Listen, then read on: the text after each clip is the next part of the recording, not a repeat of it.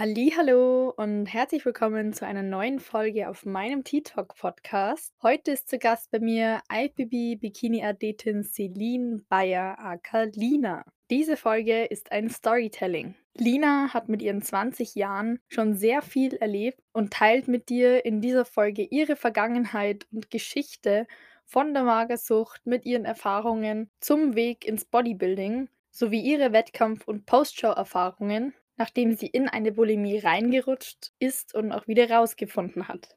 Du erfährst in dieser Folge natürlich auch, wie sie sich aktuell ernährt und wie sie trainiert und was ihre Ziele und Absichten als Recovery Coach sind. Dann möchte ich jetzt natürlich nicht zu viel verraten und wünsche dir ganz viel Spaß bei dieser Folge. Los geht's!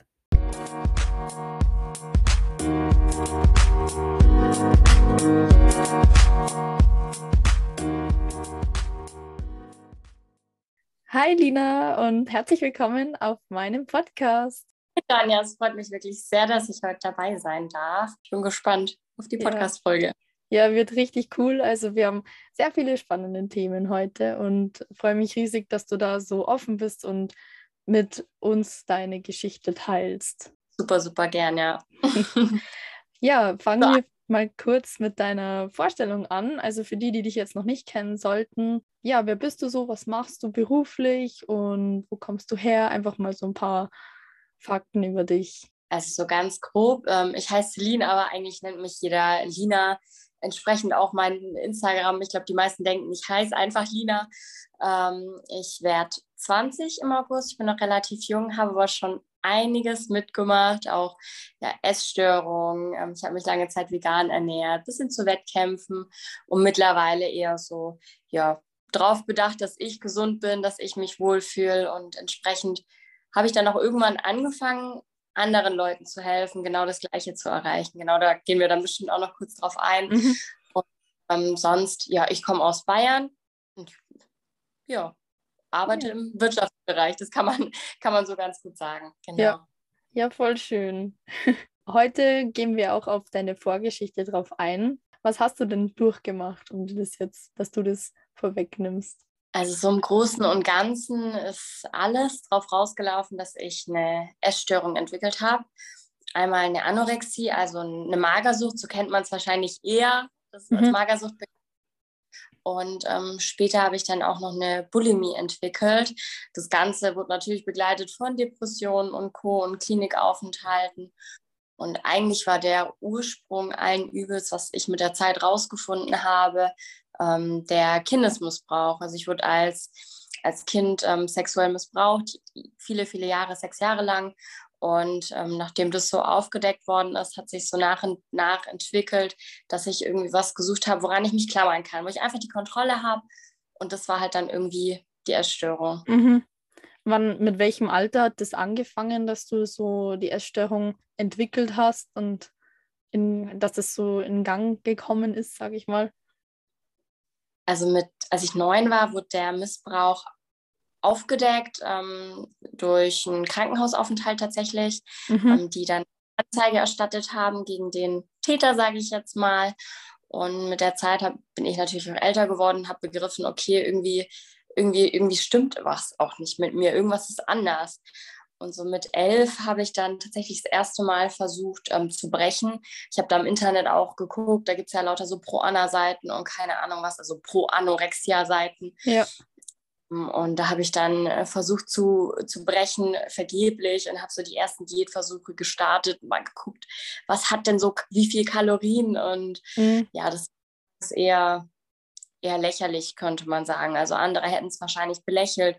Und ähm, zu dem Zeitpunkt hatte ich auch wirklich ähm, den Gedanken, hey, ich, ich will, ich will abnehmen, ich will nicht weiblich werden, ich will da irgendwie gegen ankämpfen und auf keinen Fall, also jetzt im Nachhinein habe ich das verstanden, dass das dahinter steckt, mhm. auf keinen Fall tief auf andere wirken. Ja. Genau. Ja, also du so. wolltest sozusagen dich deswegen verändern, eigentlich aus Selbstschutz, damit du keine mhm. Männer, also dass keine Männer dich an, anziehen finden und du einfach nicht mehr irgendwie sozusagen zu einem Missbrauch kommen kannst, weil du einfach einfach zu dünn dann wirst und ja einfach quasi unattraktiv auf andere wirken wolltest. Genau, das kann man so eigentlich relativ gut sagen. Ähm, und auch mit, mit Selbstverletzung. Also ich habe mich sehr stark selber verletzt, viele, viele Jahre lang. Ähm, bin deshalb dann auch in die Klinik, vier Monate. Mhm. Und sagen, in dieser Zeit, als ich dort in der Klinik war, hat diese Anorexie eigentlich erst so richtig angefangen. Also das ist erst richtig schlimm geworden.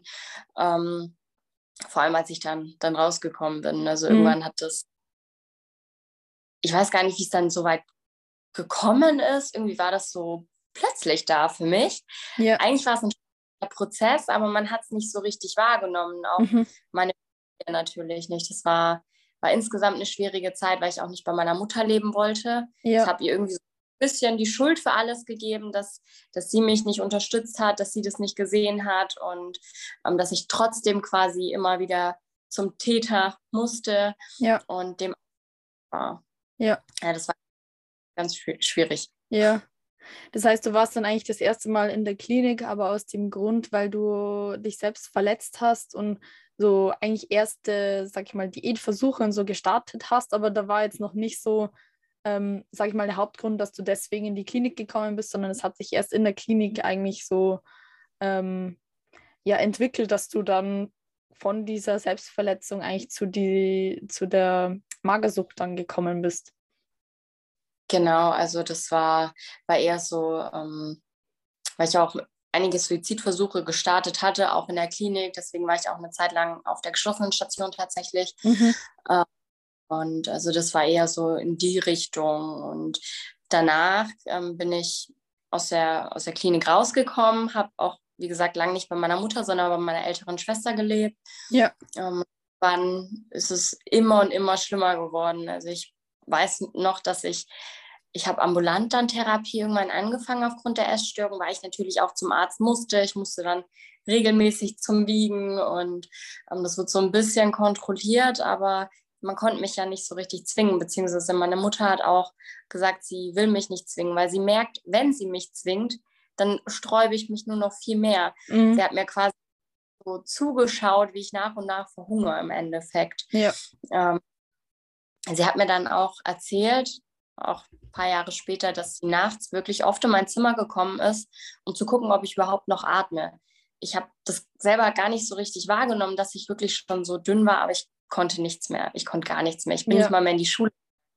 Also ich habe nach der, nach der Klinik die Schule gewechselt. Ähm, ich bin vom Gymnasium runter auf die Realschule und ich, ich war da nicht lang. Ich, ich konnte nicht in die Schule. Ich war ja. bestimmt ein Jahr lang ähm, weil es gesundheitlich nicht, nicht ging. Und anfangs, als ich in der Schule war, wurde ich natürlich auch bewundert und irgendwie hat mich das bestärkt, aber irgendwie fand ich das auch komisch und da war meine Motivation, noch mehr abzunehmen, nur noch größer. Ja, also die in der Schule haben das durchaus gemerkt, dass du halt abgenommen hast und haben das bewundert, weil sie wahrscheinlich auch abnehmen wollten.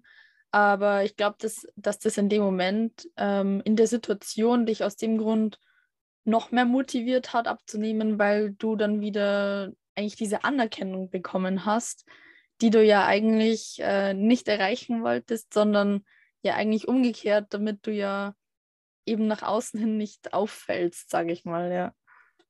Ja, genau. Ich weiß nicht, ich saß da immer dort mit meiner Tupperdose mit meinen geschälten Gurken drin. Und das war so oft mein Mittagessen. Das ist total verrückt. Ja. Und einmal auch ein ganz schlimmes Erlebnis für mich. Mm, da bin ich aus der Schule heimgelaufen. Wir haben relativ nah bei meiner Schule gewohnt. Und hinter mir waren dann so kleine Jungs, ich weiß nicht, die waren ein paar Klassen unter mir. Und da hat der eine schon gelacht und mit dem Finger auf mich gezeigt und gesagt, haha, schau mal da vorne, da läuft eine Spaghetti-Frau. Ähm, das mag jetzt witzig klingen, aber das war für mich in dem Moment so verletzend. Mhm. Das war unglaublich schlimm. Ich bin heulend nach Hause gekommen und ähm, zu dem Zeitpunkt war ich dann auch, ich war immer so mal zwischendrin wieder bei meiner Mutter, ähm, habe ich, hab ich sie tatsächlich total voll geweint, wie schlimm das für mich war und dass ich das tatsächlich eigentlich so auch nicht will. Mhm. Also ich wusste, ich wollte irgendwie die Kontrolle, aber in welche Richtung das gehen sollte, ich, ich war einfach nicht glücklich. Ja, ja. Ja.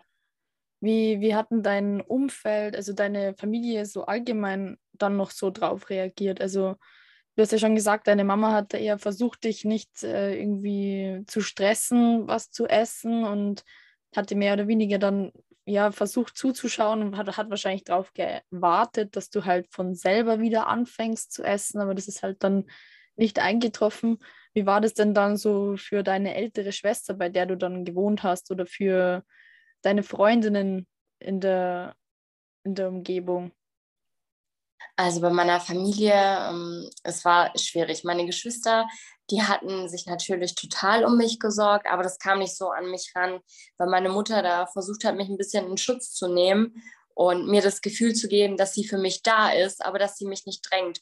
Und das, was meine Mutter da geschafft hat und gemacht hat, war das Allerbeste, was sie hätte tun können.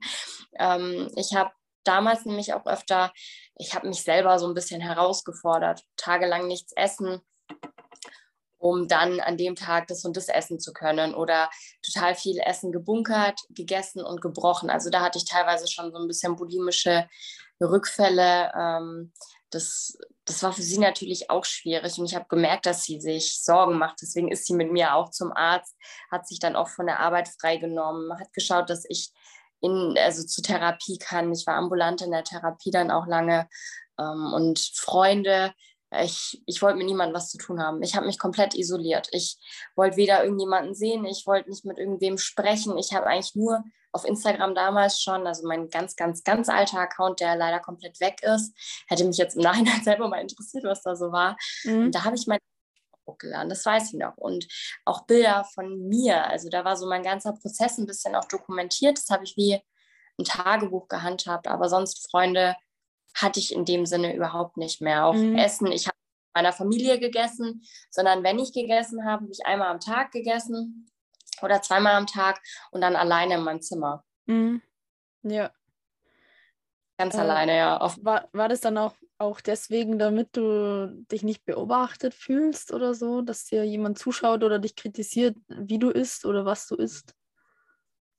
Ich glaube tatsächlich ja. Also ich weiß nicht warum, aber mir war es irgendwie unangenehm, ähm, dass mich, dass mich jemand beim, jemand beim Essen sehen könnte und das war halt so, dass die Mahlzeiten immer relativ groß waren, also kalorienarm, aber doch sehr groß und bunt, also total viel einfach an Volumen.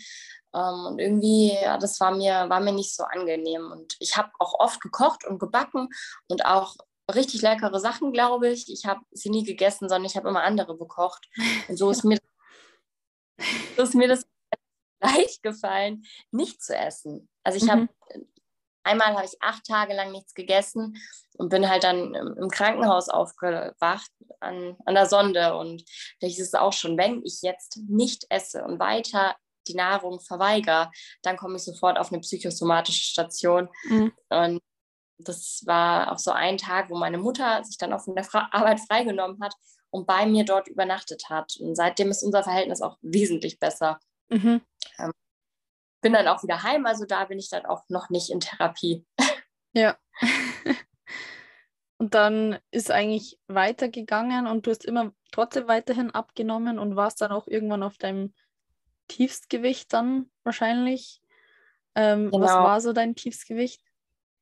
28 Kilo auf 1,62 Meter.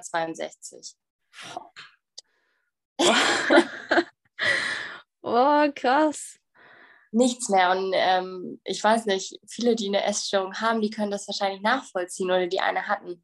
Ich habe mich gesehen, ich habe Bilder von mir gemacht. Ich hatte das, ich habe dieselben Bilder, die ich jetzt anschaue, habe ich angeschaut. Und ich habe mich dick gefühlt. Also diese Körperschemastörung, die gibt es wirklich. Und es ist brutal, weil ich es erschreckend finde, wenn ich Bilder von mir von früher sehe. Da kommen mir teilweise die Tränen, weil ich mir einfach nur denke, Mädchen, was hast du denn getan? Was hast du deinem Körper damit angetan? Und diese 28 Kilo, da habe ich auch mit meiner Schwester übernachtet, bin morgens dann auf die Waage. In die Schule bin ich ja nicht mehr, also ganz entspannt. Und da stand dann diese Zahl und irgendwie war mein einer Gedanke, okay, ich will jetzt 26 Kilo wiegen. Ich bin immer so in Zweierschritten runtergegangen, immer. Ja. Immer mit Respekt. Aber irgendwie ähm, hatte ich dann ein ganz komisches Gefühl. Die Ärzte hatten mir es ja schon so ein bisschen ähm, vorher prophezeit, irgendwie kann man sagen, ähm, dass ich es nicht mehr lang mitmachen werde und dass ja, das multiple Organversagen quasi schon vor meiner Tür steht, ich mit beiden Beinen im Grab stehe und ähm, jetzt fehlt quasi nur noch der letzte Schubs. Und diese 28 Kilo haben mir da ein bisschen bewusst gemacht, dass es jetzt bald zu spät ist. Mhm. Und dann hat meine Mutter eine Nachricht geschrieben, so nach dem Motto, ähm, Mama, bitte fahr mit mir ins Krankenhaus. Ich glaube, ich glaube, ich sterbe sonst jetzt bald. Ähm, wir haben uns die Klinik auch ein paar Wochen vorher angeguckt mhm. und ich war ganz begeistert. Ich habe mich geweigert, mit irgendjemandem dort zu reden.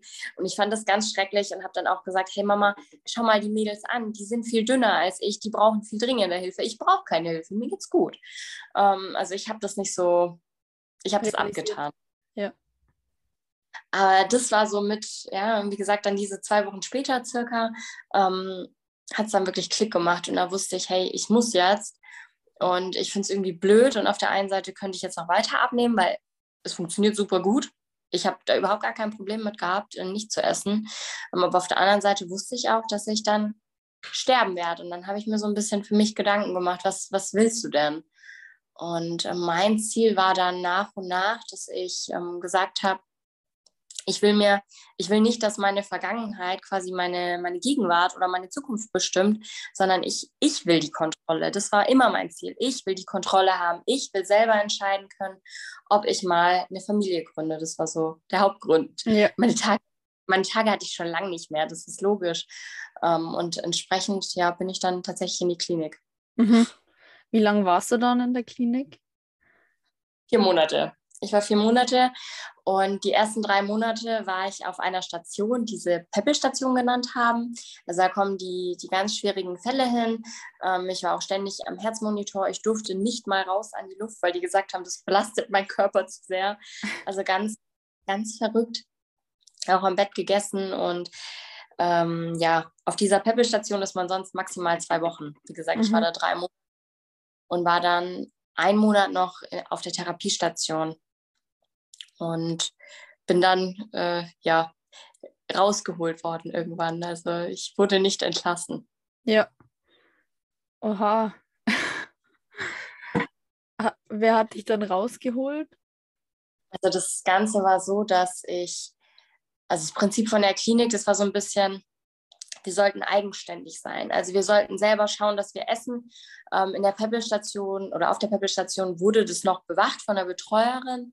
In der Therapiestation dann nicht mehr. Da waren nur wir Mädels, wir haben zusammen gegessen, jeder konnte selber entscheiden. Wir mussten natürlich Tagebuch führen, hatten Gruppentherapien, hatten diverse Therapieangebote. Und ähm, in der Therapiestation, auf der Therapiestation hatten wir dann auch so kleine Sportkurse quasi, so ein mhm. bisschen Bewegungstherapie kann man es nennen. Und da sollten wir auch pro Woche, ich glaube, drei oder 400 Gramm sollten wir zunehmen. Und sonst gab es Trinknahrung. Ja, mhm. ich bin nicht blöd. Ich, ich bin nicht blöd und ich habe eine Körperwaage mit reingeschmuggelt und auch eine kleine Waage für, für mein Essen. Ja. Ich weiß nicht, wie ich die so lange habe verstecken können, aber es ist tatsächlich nie aufgefallen. Und ich habe dann ähm, zum Wiegen hin halt immer gut viel aufgetrunken, also Wasser getrunken, damit ich schwerer bin. Und damit habe ich mir dann auch meine Freiheit erkämpft. Äh, in der Klinik hieß es nämlich zu meiner Mutter, dass sie ihr das Sorgerecht entziehen wollen, was medizinisches anbelangt, weil ich einfach in so einer schlechten Verfassung bin. Und wenn ich jetzt aus dieser Klinik rausgehe, dann werde ich sterben. Und das konnten die nicht verantworten. Deshalb hatten die mit meiner Mutter dann irgendwann einen Deal ausgehandelt.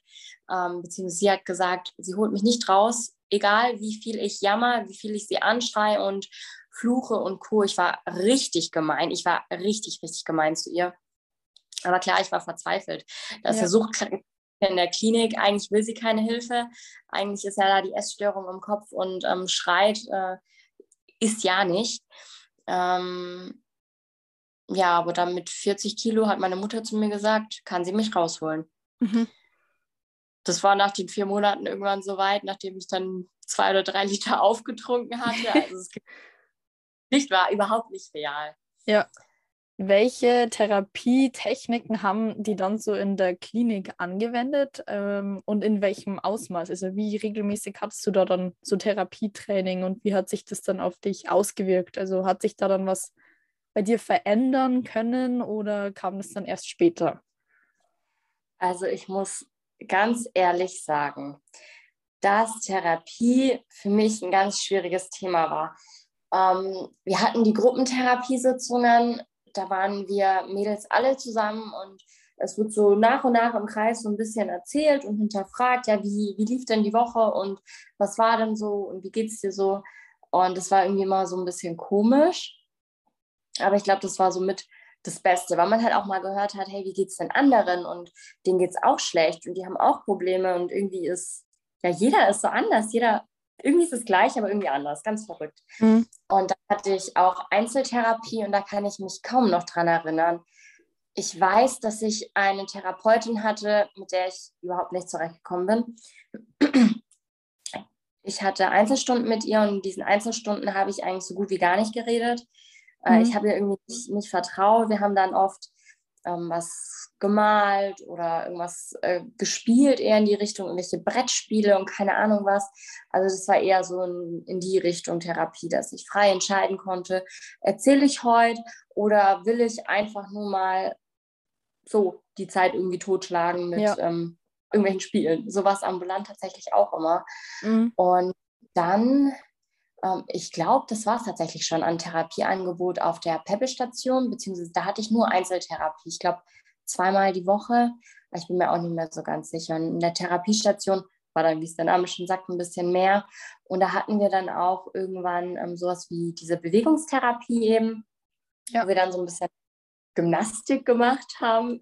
Mhm. Also so ganz leicht Sport, dass auch die Muskulatur ein bisschen nachzieht. Weil ich glaube, man kann sich denken, wenn man da drei Monate lang eigentlich nur im Bett liegt und isst und sonst nichts machen darf, ähm, ja, das, die, die, Muskulatur, ich hatte keine Muskulatur mehr. Klar, ich hatte mir die vorher auch schon ähm, weggebrannt, sage ich jetzt mal. Aber da, das war halt dann schon schwierig. Mhm. Ähm, insgesamt die Therapie aber war für mich tatsächlich nicht so das, das heilende Mittel von allem, sondern eher dann die privaten Gespräche mit den Mädels ja. auf der Station, ohne, ohne irgendwie Begleitung und ohne, dass man sich gedacht hat, oh Gott, oh Gott, da hockt jetzt jemand und der will irgendwas von uns hören. Ja. Ähm, also es war keine, keine offizielle irgendwie Therapiesitzung, wo man in ja. der Gruppe ist, sondern wo du eigentlich dich dann mit anderen von der Station einfach privat unterhalten hast, wie das für die ist und wie du dich einfach dann, also du hast dich mit denen dann hauptsächlich ausgetauscht. Genau, und auch als ich dann schon weiter war, wenn dann Neuzugang, sag ich jetzt mal, gekommen ist und man gesehen hat, ähm, wie weit die noch zurück sind und dass einem da bewusst geworden ist, hey, ich war mal genau da gestanden, wo die Person gerade steht und mir ging es mal genauso. Das war teilweise wirklich richtig erschreckend. Mhm. Ähm, was mir halt noch ganz viel geholfen hat in der Zeit, war Tagebuch schreiben. Ja. Das klingt auch blöd und wir wurden auch dazu gezwungen, aber es hat wirklich geholfen, dass ich mir Zeit für mich nehmen musste. Ich musste mich mit meinen eigenen Gefühlen, Emotionen und Problemen auseinandersetzen und ähm, habe das quasi mehr oder weniger mit mir selber ausgemacht, das Allermeiste. Und das hat mich stark weitergebracht. Mhm. Also es hat mich richtig, richtig viel weitergebracht.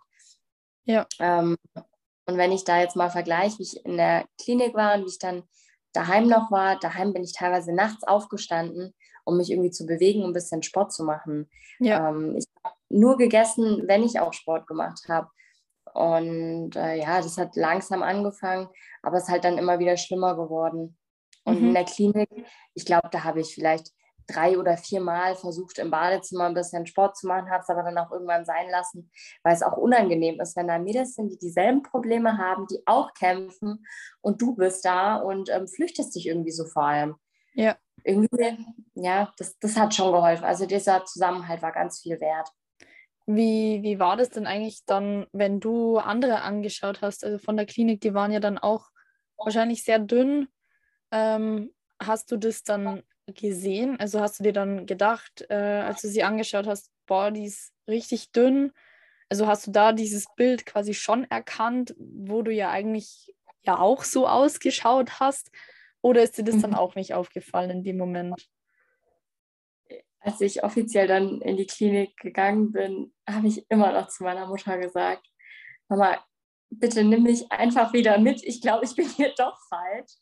Ähm, ich fand es erschreckend schlimm, wie, wie dünn die Mädels teilweise waren. Vor allem, da war eine da und die war auch schon ein bisschen älter und sehr groß und die sah so schlimm aus. Also sie sah wirklich richtig, richtig schlimm aus. Und mein Herz hat geblutet, als ich dieses Mädchen gesehen habe. Ähm, also ich habe das schon gesehen, wenn andere so dünn waren. Mir ist es schon doll aufgefallen. Nur mich selber habe ich nicht so wahrgenommen und mhm. wollte ich auch nicht. Ja. Oh, das ist schon heftig. Also wie so dieses Selbstbild verzerrt ist einfach. Das ist krank. Das kann man sich nicht vorstellen. Das, ich habe mir immer gedacht, ja mein Gott, die labern doch alle vollkommenen Mist. Ich, ich sehe doch, was ich im Spiegel sehe. Ich sehe ja. mich doch. Ja. Wie soll ich mich denn anders sehen? Das funktioniert doch gar nicht. Aber es ist, es ist wirklich so. Das ist dasselbe, wie wenn man auf die Bühne geht. Du kennst es wahrscheinlich.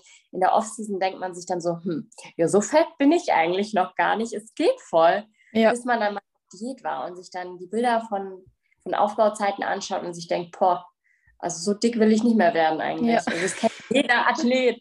Ja. Und ähm, das ist genau das Gleiche, bloß in die andere Richtung. Ja, krass.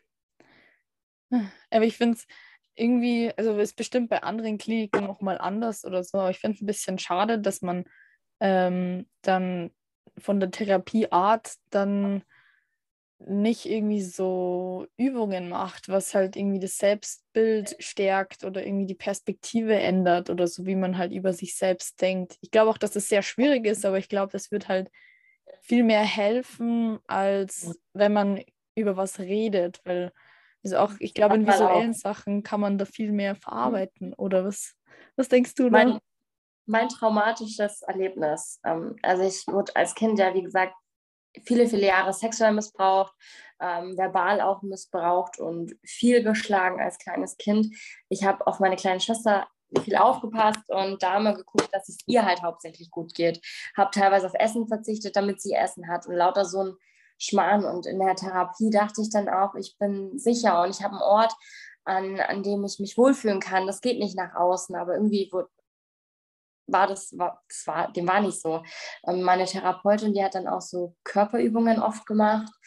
Ähm, also weiß ich noch, da sollten wir uns auf den Boden legen und ähm, die hat dann, also wie so Entspannungsübungen, ein bisschen Meditation, also Traumreisen und so haben wir da gemacht. Also wir haben schon was in die Richtung gemacht. Mhm.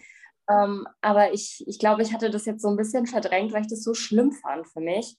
Ähm, die ist dann nämlich immer hergekommen und hat einen auch so ein bisschen gestreichelt, also am Körper angefasst auch und so Sachen gesagt wie atmet ein und durch eure Vagina wieder aus das mag auch wieder total witzig klingen, aber irgendwie fand ich das so befremdlich und so schlimm in diesem Moment, dass diese Frau mir jetzt wieder sagt, was ich da mit meinem Körper machen soll und dann auch noch so, so komisch. Ich, ja. fand das total, ich fand das total merkwürdig. Ich konnte es nicht fassen. Und ähm, die hat mir dann auch einmal so auf den Po gehauen und ähm, da war bei mir rum mit Therapie. Ich habe gesagt, ich brauche einen anderen Therapeuten. Ich kann nicht mehr mit dieser Therapeutin. Ja und ähm, habe dann auch gewechselt. Ja, vor allem, ich glaube, dass dich das richtig zurückgeholt hat, wieder zu dieser Zeit, wo du eben missbraucht wurdest. Und ich glaube, dass das jetzt nicht recht fördernd war. Also, dass man da also das geht gar nicht. also es war, es war, es war total schlimm. Oh Aber wir haben auch so, so Traumreisen gemacht und auch zusammen, was in der Gruppe, ähm, so Traumreisen, irgendwelche Spiele, dass man einfach ein besseres Körpergefühl wieder entwickelt. Ähm, ambulant hatte ich auch so Therapie dann. Da hatte ich Tanztherapie und ich hatte so eine tolle Therapeutin die war so toll, das hat immer so Spaß gemacht und mit der habe ich oft auch einfach nur so viel geredet. Und in der Therapie, da habe ich mich anfangs oft geschämt, mich irgendwie zu Musik zu bewegen. Aber mit der Zeit hat mir die Therapeutin dann wirklich klar gemacht, dass ich die Kontrolle über meinen Körper habe und dass ich mich frei bewegen darf und dass mir keiner sagen kann, hey, das sieht blöd aus oder so, weil hier ist keiner. Ich mhm. bin wirklich für mich. Und das war, war da echt schön. Aber in der Klinik, mh. Hm. ja ich habe die Klinik verflucht und habe auch danach immer gesagt, hey, das hat mir überhaupt nichts gebracht und das war total blöd. Aber jetzt, Jahre später, rückblickend darauf, war das mit die beste Zeit in meinem Leben. Mhm. Das hat mich so viel weitergebracht, ähm, weil ich einfach mal in diesen Fluss gekommen bin, nachzudenken. Mhm. Ja. Und dich eigentlich gezielt, also gezwungenermaßen mit dir selbst zu beschäftigen. Ja, genau, genau, das ist es. Weil das machen, das machen die allermeisten Leute nicht. Die sind nicht so reflektiert, die reflektieren ihr komplettes Verhalten eigentlich überhaupt gar nicht. Das macht fast keiner. Mhm. Ähm, das ist immer wieder, man redet eigentlich nur schlecht, alles ist immer blöd, ähm, einem es schlecht, aber hast du dich in diesem Moment da mal gefragt, hey, geht es mir jetzt wirklich schlecht oder geht es mir eigentlich gar nicht schlecht, sondern ich rede mir das mehr oder minder ein. Mhm. Das ist bei Depressionen nämlich auch ein, ein ganz, ganz großer Punkt. Ja, ja. Und auch bei, meinen, auch bei meinen Mädels sehe ich das halt oft. Ähm, da, da, passiert dann irgendwie was oder es ist doch nicht so alles nach Plan gelaufen. Irgendwie hat man vom Ernährungsplan abgewichen und dann ist die ganze Welt blöd und nicht funktioniert mehr. Dann denkt man dann erst und dann stellt man sich am nächsten Tag auf die Waage und im Endeffekt ist auf der Waage nichts. Man schaut die Bilder an ähm, nach zwei Monaten. Am Gewicht hat sich nicht viel getan, man hat vielleicht sogar zugenommen, aber man sieht besser aus. Mhm. Das ist so ein Prozess, das muss, man, das muss man lernen und man braucht da ein bisschen Vertrauen auch in sich und seinen Körper. Und wenn man es schafft, sein eigenes Verhalten mal zu hinterfragen, eigene Gefühle und Emotionen, die hochkommen, zu hinterfragen, dann kann man auch so viel erreichen. Weil Im Endeffekt, mir ist super viel passiert. Und ähm, ich weiß, ich könnte jetzt auch anders dastehen, als ich jetzt dastehe. Aber man muss sich halt wirklich dem bewusst sein, dass man nur man selber hat es in der Hand, was aus einem wird und welche Person man wird. Mhm. Das kann kein anderer für dich entscheiden. Die Entscheidung kann dir auch kein anderer abnehmen, sondern du baust dir deinen Weg und du bist selber verantwortlich für das, was du, was du tust. Mhm. Ja. Genau. Ja, ich finde so Selbstreflexion auch immer richtig spannend und auch sehr wichtig. Also wie du auch schon gesagt hast, es machen nicht viele, aber ich finde, das ist so viel wert, ähm, vor allem sich selbst halt besser zu verstehen, auch charakterlich und ja. was man sich alles über die Jahre angeeignet hat. Und ähm, also ich finde es auch immer wieder einfach spannend. Also man lernt da irgendwie auch nicht aus. das stimmt und ich weiß nicht, die geht es bestimmt auch so. Es ist einfach schön, wenn man da mal auf die Jahre wirklich zurückschaut und sieht, was man geschafft hat. Ja. Und ähm, ja, das machen auch ganz viele nicht, dass ja. sie sich mal bewusst machen, was sie eigentlich schon erreicht haben in ihrem Leben. Mhm. Das heißt immer nur, hm, ich schaffe das nicht, ich schaffe das nicht, ich schaffe das nicht. Ähm, ja. ja. Verrückt. Ähm, du hast ja vorhin auch erzählt, du hast ja dir mehr oder weniger so selbst die Freiheit der Klinik ähm, äh, verursacht, indem, genau, indem du halt sehr viel getrunken hast. Äh, du bist dann aus der Klinik rausgekommen. Wie ging es dann da für dich weiter? Ich bin äh, aus der Klinik raus. Da war ich dann so kurz vor meinem 14. Geburtstag war das. Und da bin ich dann wieder zu meiner Mutter gezogen, ganz offiziell. Und ähm, war ambulant in Therapie. Und es hieß immer, wenn ich unter 40 Kilo komme, muss ich zurück in die Klinik. Mhm. Ich war auf 40 Kilo, aber gut. Ich war dann auch regelmäßig beim Arzt, ähm, um mich zu wiegen. Und irgendwie habe ich dann entschieden, dass ich mich vegan ernähre. Und dann habe ich von heute auf morgen ähm, habe ich gesagt, okay, ähm, ich esse jetzt kein Fleisch mehr, keine Milchprodukte, keine Eier, gar nichts mehr, sondern wirklich, ich ernähre mich rein vegan. Und ich bin da auch, also ich war da, ich war ein ganz schlimmer Veganer. Also ich war so ein richtig nerviger Veganer. Ich weiß nicht, ob ja. du die kennst. Die dann alles verteufeln und alles ist blöd. Ähm, aber für mich war das eigentlich nur so ein bisschen Suchtverlagerung. Mhm. Ich habe mir einen Ausweg gesucht, wie kann ich dann bestimmte Lebensmittel meiden. Und ja, das war der Veganismus. Mhm. Und da hast du dann eigentlich ähm, geschaut, dass du noch weiter abnimmst oder ist dann schon so die Zeit gekommen, wo du angefangen hast, langsam zuzunehmen? Also ich habe mich schrecklich gefühlt, als ich aus der Klinik rausgekommen bin. Ich habe mir immer Gedanken gemacht, was ich denn jetzt als nächstes tun könnte, um was zu verändern, um einfach wieder diese Kontrolle zu haben. Die hat mir gefehlt, die wurde mir ja komplett genommen. Und ich habe dann schon geschaut, dass ich so grob auf den 40 Kilo bin und beziehungsweise meine Mutter habe ich da immer so ein bisschen hm, veräppelt irgendwie, ähm, dass sie das nicht so mitkriegt und auch den Arzt so ein bisschen das nicht geführt. Das hat auch gut geklappt. Ähm, Süchtige finden immer einen Weg. Mhm. Und ja, ich äh, habe dann, also ich war noch zu jung fürs Fitnessstudio zu der Zeit, aber habe dann so ein paar Leute entdeckt im Internet, die halt so Homeworkouts hochgeladen haben und habe dann damit angefangen und mich eben vegan ernährt. Ich habe zu der Zeit auch getrackt. Ich glaube, ich habe auch relativ wenig Eiweiß immer gegessen. Mir war gar nicht so richtig bewusst, dass das wichtig ist. Ja. Und das kam dann auch erst mit der Zeit. Und da habe ich dann schon geschaut, als ich dann mit diesem Sport angefangen habe, ähm, dass ich Muskeln aufbaue. Also ich wollte unbedingt ausschauen wie die anderen Mädels, ähm, die so, ja, du kennst es, da gibt es einfach so ein paar, paar Frauen, die wirklich damals auch schon richtig toll aussahen und die ich bewundernswert fand. Und habe dann auch geschaut, dass ich ein bisschen mehr esse. Mhm. Und das hat auch gut geklappt. Als mhm. ich 14 geworden bin, habe ich mich dann zwei Monate später im Fitnessstudio anmelden dürfen und das war für mich das war für mich so toll. Ich hatte mich vorher schon so informiert und eingelesen und wusste schon, okay, ich gehe da jetzt hin und ich mache Grundübungen. Mhm. Ich war nicht so eine von denen, die da hingeht und ja, ich mache ein bisschen Cardio, ein bisschen Abduktion, Adduktion, sondern ich bin reingegangen, habe mir eine Langhantel geschnappt und habe Kniebeugen gemacht. Also direkt zu Beginn. Und ähm, ja, es war, war total toll. Ich habe dann auch so circa ein Dreivierteljahr vor mich hin trainiert, wirklich gut aufgebaut, als ich sah, ich sah wirklich richtig, richtig gut aus für das, dass ich ein Anfänger war. Und ja. so viel Ahnung hatte ich nicht. Ich habe mich viel informiert, schon immer, von Anfang an eigentlich.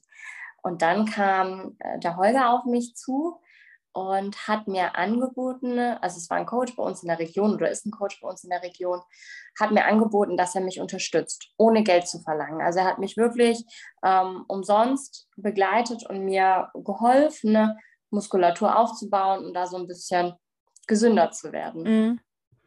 Und eine, also eine Struktur zu haben, um das Ganze nochmal äh, gezielter anzugehen. Ja, genau. Und ich hab, bin dann auch von diesem Veganismus weggegangen hin zum Vegetarismus. Also ich habe mich dann nur noch vegetarisch ernährt. Das mhm. war schon mal ein sehr, sehr großer Schritt, ähm, weil ich dann mir dann natürlich auch viel weniger verboten habe. Und ich hatte dann diesen festen Ernährungsplan, den habe ich zu 100 Prozent ganz genau aufs Gramm genau ähm, so ausgeführt. Und da hat sich in relativ kurzer Zeit auch viel getan. Und für mich war gleich klar, ich will auf die Bühne. Mhm. Aber ist, dann, sofort. ist es dann irgendwie so durch ihn gekommen, weil du von ihm mal davon gehört hast? Oder gab es in deinem Fitnessstudio welche, die gestartet haben? Oder wie hast du davon erfahren? Also in meinem Studio gab es gar niemanden, aber ich habe es halt im Internet dann oft gesehen und hm, da gibt es so eine Bikini-Klasse und irgendwie, boah, das ist das ist schon toll, aber äh, die Figurklasse gibt es ja auch noch und da wollte ich unbedingt in die Figurklasse. Mhm. und dann, ja, dann bin ich da rumgegurkt mit meinen ähm, 15 Jahren schon bald irgendwann. Und ähm, nach so einem Jahr Aufbau oder eineinhalb haben Holger und ich dann entschieden, ich wollte es unbedingt, ich, ich wollte unbedingt, ähm, ja. dass wir auf die Bühne vorbereiten. Und das haben wir getan. Ja, Und dann ist aber nicht die Figurklasse geworden, sondern in welcher Klasse hast du dann gestartet? Also erstmal vorneweg, meine Familie war erst gar nicht begeistert. Meine Mutter hat mich wie immer unterstützt, Gott sei Dank, weil sie hat gesagt, dem Mädel, dem geht es gut damit und ähm, sie lebt. Sie lebt. Ja. Das ist das Wichtigste. Und meine Geschwister waren so ein bisschen besorgt, oh, ihre Knochen und man kennt's. Alle, ja. die den Sport kennen, ja. oh Gott. Und die schaut dann aus wie ein Mann und keine Ahnung was. Und ähm, ja, nee, in der Diät haben wir dann festgestellt, dass vielleicht doch die Bikini-Klasse ein bisschen besser für mich ist, weil ich doch ein sehr zartes Mädchen war und ähm, ja, weiblich einfach, so eher so ein bisschen Bikini-Look, ein bisschen Tussi einfach. Ja. Das hat mir, hat mir dann doch gut getaugt und hat gut zu mir gepasst. Und in der Wettkampfvorbereitung, also wir haben einen brutalen Aufbau gestartet. Ähm, ich habe 20 Kilo abgenommen in der Diät. Boah, krass. Und ich muss sagen, komplett ohne Rückfälle. Also ich habe ein halbes Jahr Diät gemacht oder so, keinen einzigen Rückfall gehabt, in dieser Wettkampfzeit auch keine negativen Gedanken gehabt, beziehungs äh, bezüglich der, der Essstörung. Ich hatte auch regelmäßig Cheat Days, die würde ich heutzutage nicht mehr so bezeichnen, aber damals ja. waren das wirklich Cheat Days. Es war auch kein gesunder Bezug zum Essen, den ich da hatte. Ähm, aber ich habe gegessen und ähm, ja, das hat mich auf jeden Fall auch weitergebracht. Ja. Ja, vor allem, dass du dann auch mit dem Sport einfach Vertrauen entwickelt hast, auch zu dem Essen und ähm, ja, einfach dich wieder getraut hast, einfach was zu essen und dass du gemerkt hast, das tut dir nicht, nicht äh, weh oder ja. also, sondern ganz im Gegenteil, es geht dir damit gut und du kommst dann deinem Ziel näher, weil dann war halt dein Ziel einfach die Bühne und halt ja eine muskulöse Körperform zu haben. Eben, und ich, also mir ist die Wettkampfdiät auch wirklich leicht gefallen. Das lief eigentlich wie am Schnürchen. Ähm, ich habe zwar relativ schnell meine Tage dann auch wieder nicht mehr gehabt und ich habe ja eh so Probleme. Also die Diagnose stand im Raum, Hashimoto. Ähm, da können wir irgendwann auch mal nochmal drüber reden. Mhm. Die Diagnose wurde nämlich jetzt sieben Jahre später ähm, widerlegt, beziehungsweise ich habe selber recherchiert und ja, was ganz anderes tatsächlich. Und ich habe natürlich auch noch Morbus Crohn. Also es ist eine chronisch entzündliche Darmkrankheit. Und da war dann die Sorge auch immer, da kommt es jetzt in der Zeit wieder. Ja. Ich hatte aber, aber keinen ähm, Kronschub, also keine Darmprobleme, Gott sei Dank, in der Wettkampfvorbereitung. Ähm, und ja, lief auf jeden Fall eigentlich wirklich, wirklich gut. Mhm. Du hast dann mit, mit 16 Jahren dann eigentlich das erste, also gestartet, oder?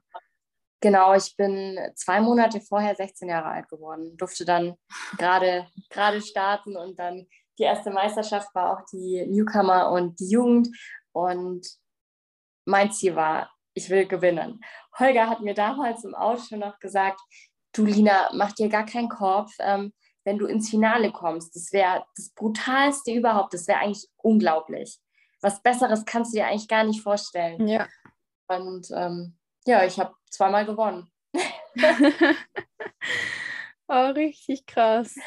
Das war ein Gefühl. Und äh, Holger war für mich da wirklich so ein bisschen ähm, Papa. Er war einfach immer da. Er hat mich unterstützt.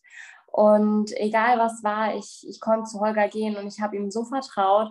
Und dann bin ich auch von der Bühne runter und er hatte schon so Tränen in den Augen. Und es war einfach so schön, dieser Moment auch hinter der Bühne. Mhm. Alle haben geklatscht und alle haben sich so für mich gefreut und ähm, insgesamt mir gesagt, was für ein Sonnenschein ich bin und dass man, dass man wirklich sieht, dass ich Spaß dran habe. Ja. Ja, aber bei den, bei den Bühnenfotos, die ich gesehen habe, da ist ja auch richtig, also du hast so ein ultra krankes Strahlen im Gesicht gehabt. Ähm, also so richtig diese Freude, die mhm. man dir dabei gesehen hat und diesen Stolz auch, dass du das jetzt, dass du das wirklich gerade erreicht hast, dass du auf der Bühne bist und du hast es einfach ja. so genossen und ich finde es einfach so krass, weil du so jung warst. und, und deine Form war echt richtig, richtig krass. Also für, für 16 Jahre finde ich, also ja ja, für 16. Aber man sieht halt, ich habe wirklich erst ein Jahr oder so richtig trainiert. Ich habe Vollgas gegeben und ich war halt noch so jung. Da ist die Muskelqualität einfach noch nicht so, wie sie sein könnte. Das ist logisch. Und es ist so, so viel schiefgelaufen, das glaubst du gar nicht. Ja. mein Make-up mein Make war irgendwann grün. Ich sah aus wie der Hulk, weil ich so, ich war so unsicher und habe dann immer wieder drauf und immer wieder drauf und ach, schrecklich. Aber hinter der Bühne auch dieser, Zusammenhalt und die Community und wie die Leute da da waren, das war einfach, es war so schön. Da hat mir dann ähm, Regian, ich weiß, ich weiß nicht, ob ich es richtig ausspreche, die kennst du bestimmt auch, Da Silva war da da. Mhm. Und ähm, die hat mir dann, hat dann noch gesagt, halt, halt, warte, ich mache dir noch schnell einen Lippenstift neu drauf und kam dann mit ihrem Lippenstift an und hat mir einen Lippenstift drauf gemacht. Oder die Haare wurden mir dann geglättet von einer anderen Athletin, war einfach total schön. Ja. Und ähm, alle waren begeistert von meinem Po. da, kam dann, da kam dann echt, äh, ich glaube, von zwei verschiedenen Frauen und darf ich dein Po mal anlangen? Also nach dem Motto, das fand ich total witzig. Ich war auch total stolz, mhm. Ähm, dass ich das geschafft habe, mir wieder Kurven anzutrainieren und ähm, weiblicher zu sein, dass ich mich damit wirklich wohlgefühlt habe und dass mhm. ich attraktiv sein darf und dass ich nicht hässlich sein muss.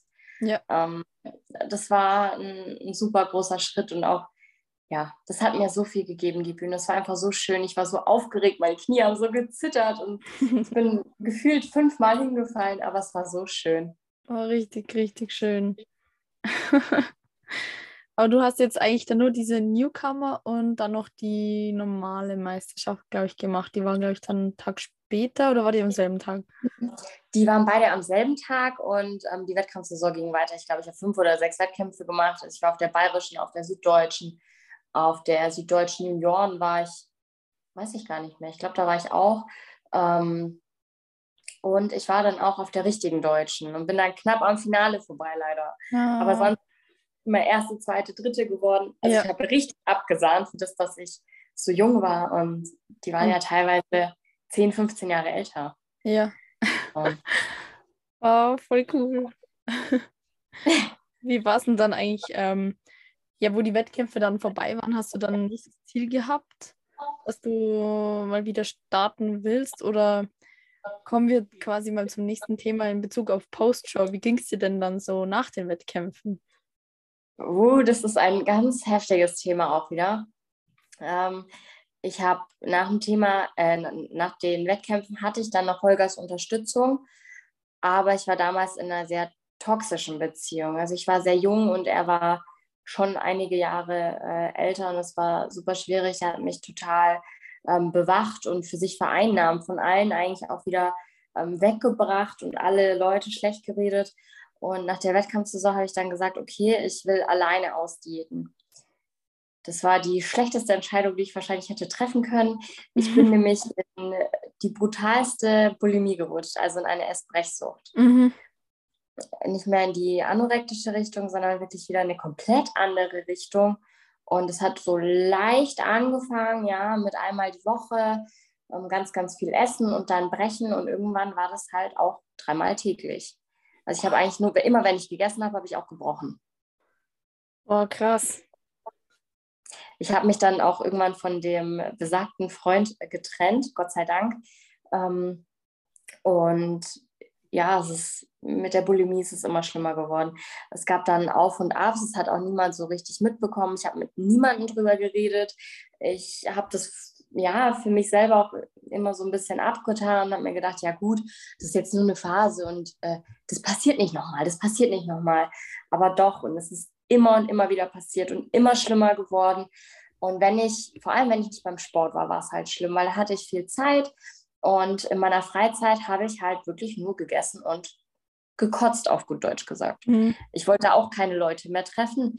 Mir war das alles auch ein bisschen unangenehm. Ich sah auch nicht gut aus. Ich habe relativ schnell, relativ viel auch zugenommen.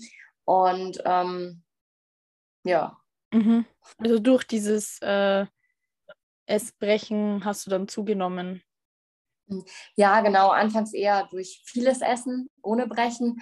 Und ähm, dann, als mir bewusst geworden ist, okay, so geht es nicht, ähm, habe ich halt versucht, wieder weniger zu essen. Aber so richtig funktioniert hat es nicht. Und dann habe ich halt gebrochen. Mhm.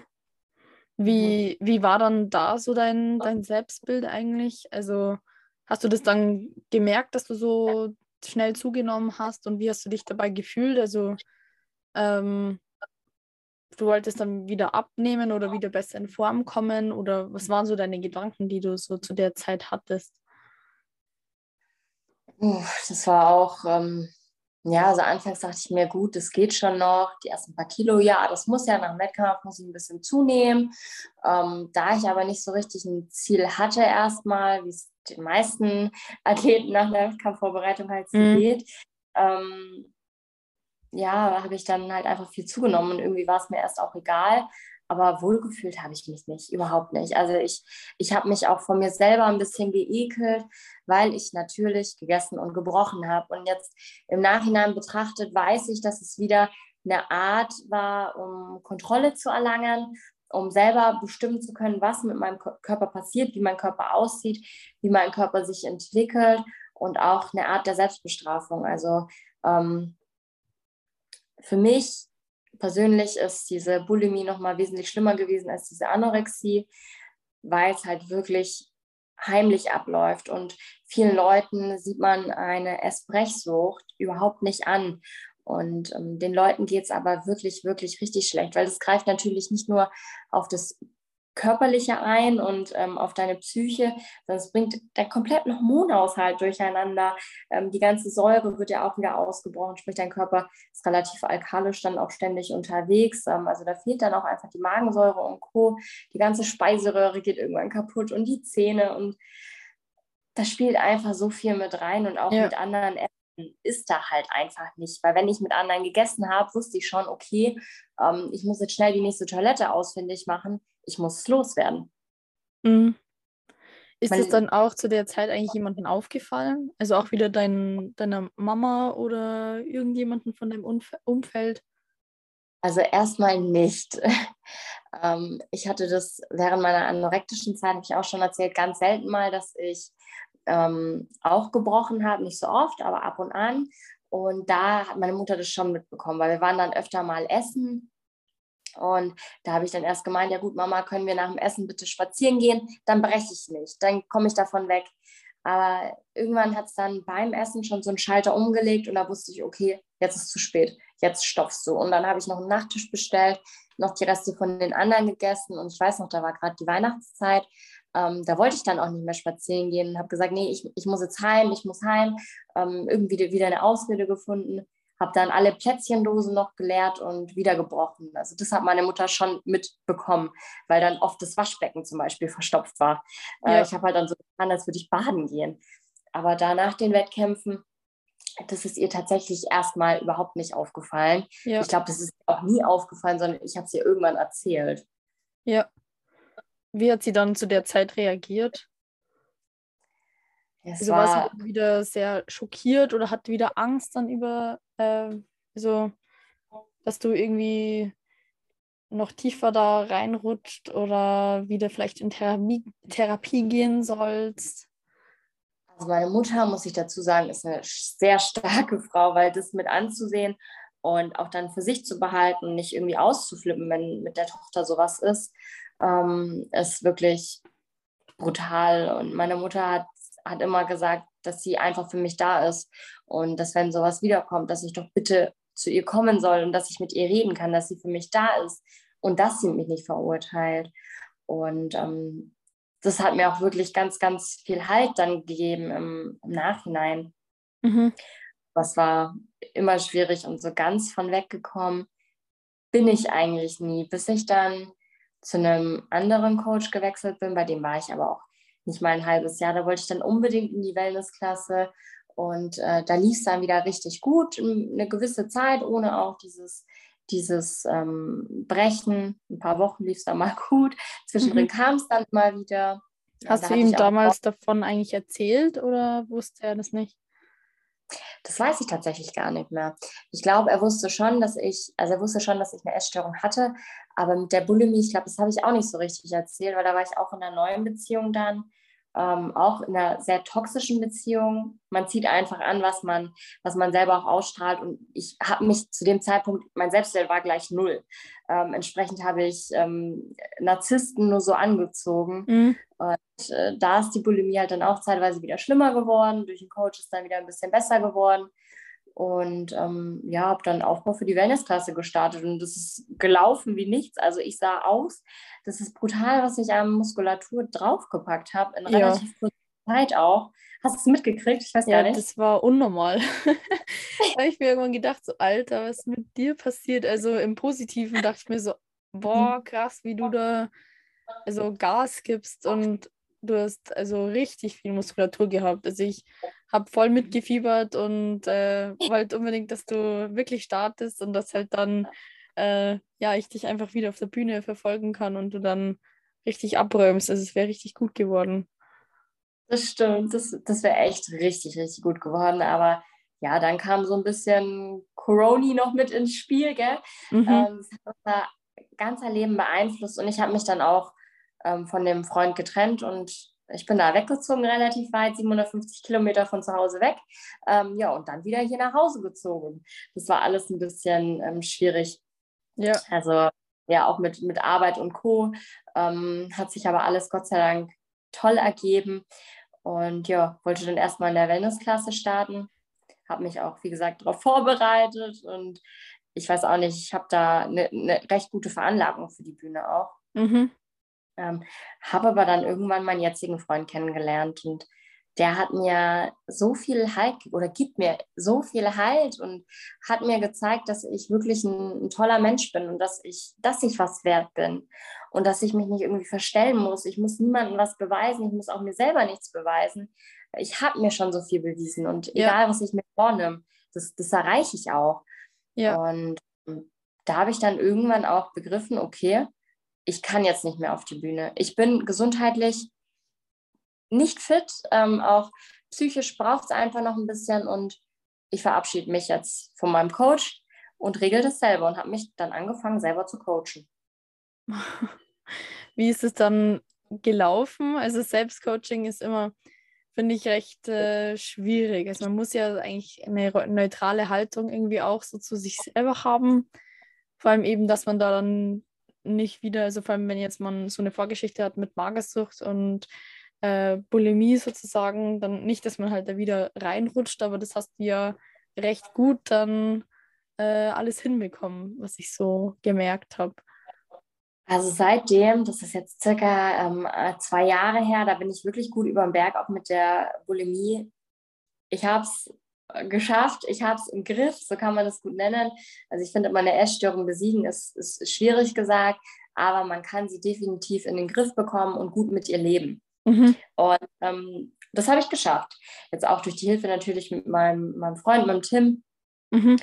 Und äh, ja, es war auch so ein bisschen auf und ab. Ich habe dann auch irgendwann mal versucht, intuitiv zu essen. So richtig funktioniert hat es nicht, weil ich habe dann auch irgendwie immer weniger gegessen und habe dann doch wieder ein bisschen abgenommen, hatte aber jetzt nicht im Sinn, dass ich wirklich abnehmen will, sondern einfach, ja, ich will, will mich nicht stressen. Das war ja. so nach dem Motto. Aber weil ich dann so viel abgenommen habe, habe ich auch gesagt, okay, ich muss tracken. Es geht nicht anders. Mhm. Hast du eigentlich in der Zeit, wo du intuitiv gegessen hast, auch irgendwelche Ängste gehabt, die dich begleitet haben? Also, dass du vielleicht wieder extrem zunimmst oder dass du abnimmst, also zu viel abnimmst oder irgendwie halt quasi so Rückfälle erleidest oder bist du das recht locker angegangen? Also das war tatsächlich ähm, relativ entspannt ähm, weil ich ja so nie alleine war. Ich hatte immer die Stütze, Unterstützung von meiner Mutter und meinem Freund dann auch, ähm, hatte aber nie irgendwie Sorgen oder Ängste, sondern ja, ich habe es halt einfach gemacht. Und wenn ich dann Lust hatte, was Süßes zu essen, habe ich was Süßes gegessen. Wenn ich aber jetzt äh, keine Lust mehr hatte, mir Abendessen zu machen, dann habe ich halt auch mal kein Abendessen gegessen.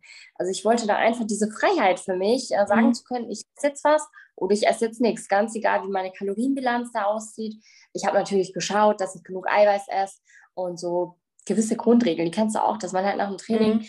ähm, auch Eiweiß zu sich nimmt und ein bisschen äh, schnelle Kohlenhydrate isst und auch vorm Training schaut, dass man gut versorgt ist und solche Sachen. Und äh, abends dann auch noch ein bisschen Fett mit in die Mahlzeit schön mit eingebaut, dass ich über die Nacht auch ein bisschen länger was zu verdauen habe. Auf solche Sachen habe ich natürlich schon geachtet. Also ich war da jetzt nicht, oh mein Gott, ähm, ich esse jetzt nur noch Schrott, sondern ich habe mich wirklich super, super, super gesund gegessen und eigentlich schon immer sehr unverarbeitet gegessen. Mhm. Ja. Hast du da dann eigentlich auch ähm, mal so Cheats eingebaut oder so? Also, dass du dir mal was gegönnt hast oder warst du da eher so dann der Verfechter? Also, du hast ja auch schon mal erzählt, in dem Coaching zum Beispiel hast du auch mal so Cheat Days gehabt. Das ist dann immer recht äh, eskaliert sozusagen, was dann auch nicht gesund war. Ähm, aber jetzt bei dem Selbstcoaching, auch mit dem intuitiven Essen, gehört es ja auch dazu, sich mal was zu gönnen, intuitiv und dann nicht zu übertreiben sozusagen. Ähm, wie ging es dir dann damit? Also hast du auch geschafft, mal intuitiv dann irgendwie was Süßes zu essen und hast du dich dann schlecht gefühlt danach oder war dann alles okay, weil du es ja intuitiv machst? Das ist ja immer so so ein feiner Grad irgendwie. Das ist wirklich schwierig. Also ich habe, wenn es irgendwie was gab, dann habe ich eigentlich immer mitgegessen, wenn ich Lust drauf hatte. Also ich habe nicht, nur weil es jetzt Kuchen gab, Kuchen gegessen, sondern ich habe Kuchen gegessen, wenn ich halt auch Lust auf diesen Kuchen hatte. Ja. Und damit bin ich wirklich ganz gut gefahren. Ähm, das Ding war jetzt damals nur, dass ich eben dann wieder viel abgenommen habe und dann wieder angefangen habe zu tracken, weil es nicht anders ging. Aber so richtige Cheat Days, so würde ich sowas nie wieder bezeichnen, aber sowas hatte ich nicht mehr. Sondern ich habe halt einfach Essen gegessen. Und wenn es jetzt mal nicht unverarbeitet war, mein Gott, das ist trotzdem genauso gutes Essen. Und Essen ist halt nicht nur dazu da, damit ich nicht verhungere, sondern Essen ist ja auch dazu da, dass ich ähm, ja ein gewisses Sozialleben habe, eine gewisse Lebensqualität. Das gehört einfach auch dazu, dass man mal im Sommer ein Eis essen geht. Ja, das ja. ist ja nichts Böses. Also für mich gibt es keine bösen Lebensmittel oder so. Ja. Ja. Ja, da muss man auch irgendwie mal auf den Punkt kommen, finde ich. Also vor allem auch so nach, nach Wettkämpfen, also wenn jetzt zum Beispiel die Diät sehr stark, also sehr extrem war, ähm, dann ist ja auch oft so, dass man einfach so die, ja, gewisse Lebensmittel eben verfechtet und wenn man das dann mal wieder isst, dann, dass man sich halt irgendwie voll schlecht fühlt oder so ähm, weil man jetzt was Schlechtes gegessen hat, aber es ist ja nicht so. ja, das ist komplett schwierig. Und ja. da muss man halt wirklich nach der Diät gut gucken, dass man da gut rauskommt und ja. ähm, einen guten Coach an der Seite hat. Es gibt natürlich auch viele Coaches, die zerstören ihre Mädels wirklich und ihre Jungs auch natürlich ähm, brutal, wo ich mir dann nur denke, ach du meine Güte, wie, wie, wie kann man nur so fahrlässig handeln? Mhm. Äh, also da wirklich mein Tipp an alle eigentlich, schaut, wem ihr euch anvertraut.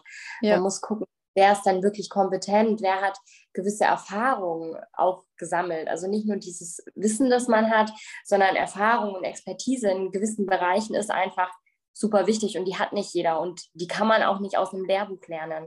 Ja das ist ein Prozess, ein jahrelanger Prozess und ähm, ja, ich habe mir dann nach dem Ganzen, also seit ich jetzt auch so über, über den Berg bin und ich beschäftige mich ja viel mit so Mindset-Themen, das sieht man ja auf meinem Account dann auch immer viel, habe ich es mir irgendwann als Aufgabe gemacht, dass ich anderen Leuten ähm, helfen will, dass ich andere Leute vor dem bewahren möchte, durch was ich gegangen bin, beziehungsweise mhm. auch danach helfen möchte, dass dass sie da gut rauskommen, gesundheitlich, mental, mit der Ernährung und Training klarkommen und dass sie auch einen gewissen Bezug zu ihrem Körper wieder erlernen, weil den verliert man schnell.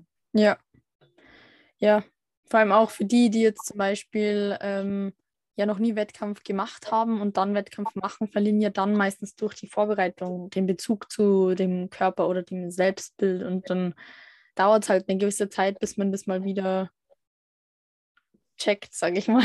Ja, das stimmt. Deswegen in, in dieser Zeit vor allem ist es halt so wichtig, dass man auch über seine Gefühle und Emotionen, dass man sich denen bewusst ist und ähm, ja, jemanden an der Seite hat, ja. der einem da ein bisschen hilft und ein bisschen Arbeit auch abnimmt, dass man nicht so viel denken muss, ja. was, was Training und Ernährung angeht, weil das ist dann nebensächlich. Ja. Das ist dann gar nicht mehr so wichtig, sondern da muss der Kopf mal wieder auf eine gerade Spur kommen. Ja, Hast du ähm, eigentlich, also du hast ja dann so abgenommen auch und dann mit Tracken mhm. eigentlich so dagegen gearbeitet, dass du wieder zunimmst, also gesund zunimmst sozusagen. Ähm, wie ging es dir denn dann auch in Bezug auf deine Körperwahrnehmung? Also hast du dich dann wohlgefühlt und äh, oder allgemein äh, in den letzten Jahren, sag ich mal, gab es Momente, wo du wirklich 100% so dich wohlgefühlt hast oder hast du noch Probleme mit dem Selbstbild, auch aktuell zum Beispiel mit der Selbstliebe ähm, oder hat sich das sehr verändert? Also es war immer so ein bisschen so ein Auf und Ab, aber im Grunde genommen habe ich mich wirklich gut gefühlt und wohl gefühlt. Ich hatte Kraft im Training, ähm, ich konnte mich schön anziehen, ich konnte, wenn ich will, eine Diät machen und gesund abnehmen. Ich konnte, wenn ich will, aber auch einen Aufbau machen. Das habe ich dann mit dem, mit dem Tracken eigentlich gemacht, so einen kleinen Aufbau. Und dann bin mhm. ich für mich wieder in so eine kleine Diät gestartet. Bin aber dann 2021, da können wir gerne auch irgendwann mal anders ja nochmal drauf eingehen, bevor das hier zu lang wird, ähm, sehr krank geworden mit der Niere und auch mit dem Herz. Mhm. Und ähm, ja, das letzte Jahr hat mich dann auch sehr geprägt. Und mittlerweile, nachdem ich jetzt sechs Monate tatsächlich, tatsächlich keinen Sport machen durfte, beziehungsweise immer noch nicht so richtig darf, ähm, und seitdem auch wieder intuitiv esse und es auch wirklich gut klappt, trotz Krankheit und ähm, Co., ähm, fühle ich mich wirklich richtig, richtig gut. Ich hätte es niemals gedacht, dass ich mich auch ohne Sport und ohne irgendwas, woran ich mich so klammer, so wohlfühlen kann. Aber das war die beste Entscheidung, die ich hätte treffen können, da zu sagen, okay, ähm, ich track jetzt auch nicht mehr, sondern ich esse jetzt intuitiv, ich vertraue meinem Körper, ich achte wirklich auf meine Gesundheit, halte den Fokus auf meinen ähm, Coaching-Mädels und ähm, ziehe da für mich was raus aus dieser ganzen Zeit, dass ich diese Erfahrung auch wieder weitergeben kann und mhm. zeigen kann, hey, es ist nicht schlimm, wenn es mal nicht so läuft, wie du dir das vorstellst. Ja. Ja. Ja.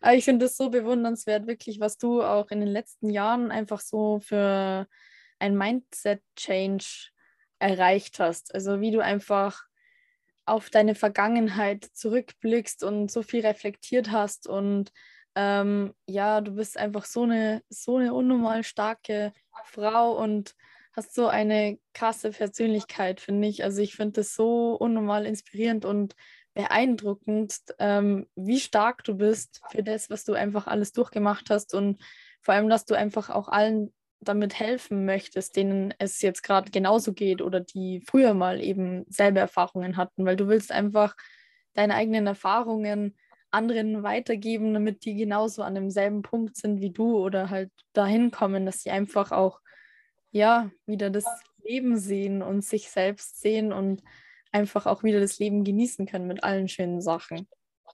Da kommen mir gleich die Tränen. Ja, das ist einfach, das ist so ein Herzensprojekt für mich und ähm, anderen da zu helfen und wirklich schon so vielen Frauen geholfen zu haben und zu sehen, was, was die Leute wirklich erreichen können und wie andere Leute mir da vertrauen. Das ist ein unbeschreiblich schönes Gefühl, dass ich jetzt für andere Leute da sein darf, mhm. dass ich zwar so viel Mist durchmachen musste, aber irgendwie hat es ja einen Grund und es hat ja was Gutes. Ich bin jetzt nämlich hier und kann anderen Leuten helfen und ich wäre definitiv heute nicht die Person, die ich jetzt bin, hätte ich das nicht durchgemacht. Und ja.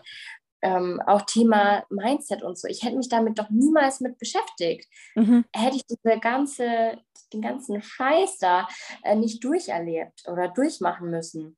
Ja. Und es hat einfach wirklich so brutal weitergebracht. Und es ist einfach so schön zu sehen, dass man anderen Leuten da helfen kann. Ja. Zu helfen kann. Ja. Ja, vor allem, das ist auch nochmal so eine Bestätigung, so eine schöne, wenn du einfach siehst, dass das, was du machst, auch funktioniert und anderen es wirklich damit besser geht durch das positive Feedback. Und ich glaube auch, dass du selbst einfach durch die Erfahrungen, äh, also von den anderen, was du halt mitbekommst, auch nochmal so viel selbst nochmal lernst. Also es ist also richtig spannend.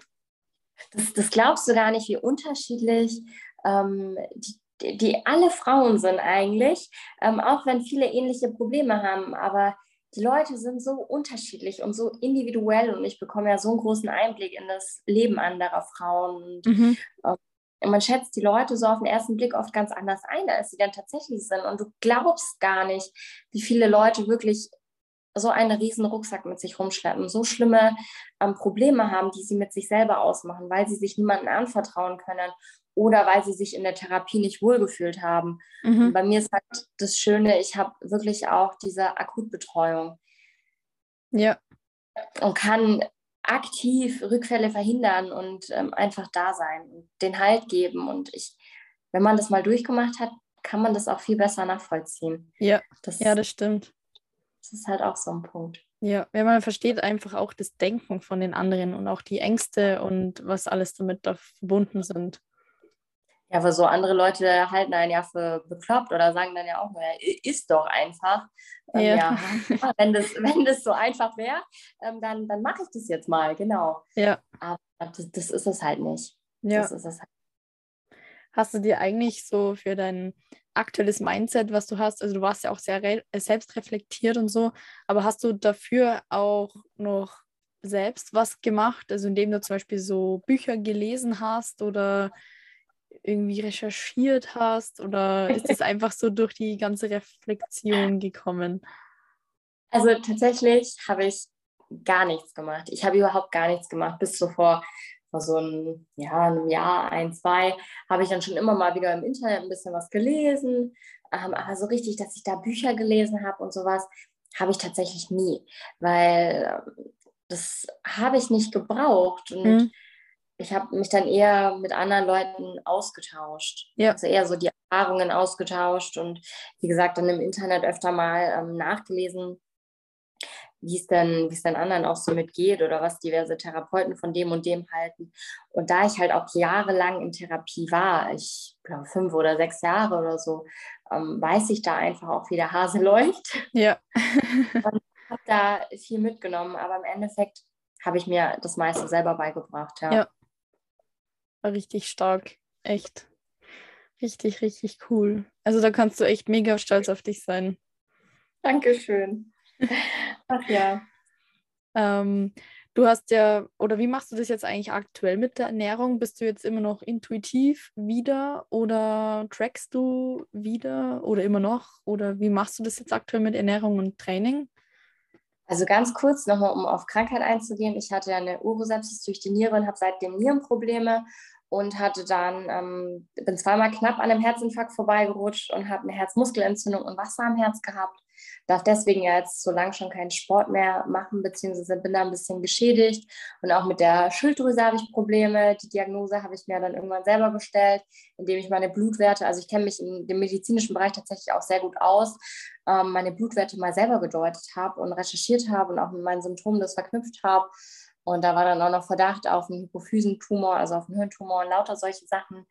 Ähm, und das war mir einfach dann auch zu stressig. Und da habe ich gesagt, ich nehme mir jetzt mal wirklich die Zeit für meinen Körper und für mich, dass mein Körper heilen kann. Und ähm, habe aufgehört, wieder zu tracken. Und es läuft, wie gesagt, wunder, wunder, wunderbar.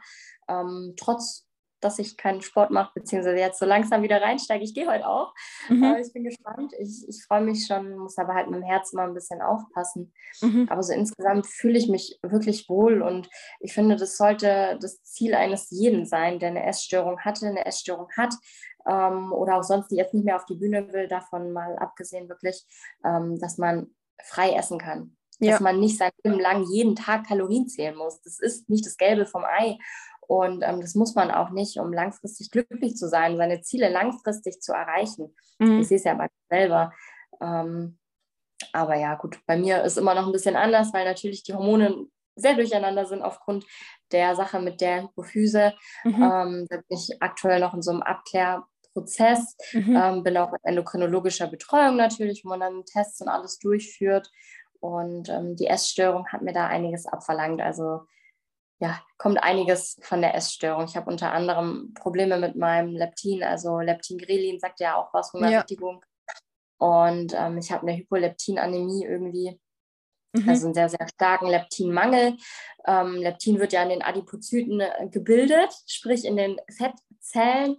Und je höher dein KFA ist, desto mehr Leptin ist dann, dann auch da. Ähm, Adipöse mal außen vor genommen. Es kann mhm. natürlich auch zu einer Resistenz kommen.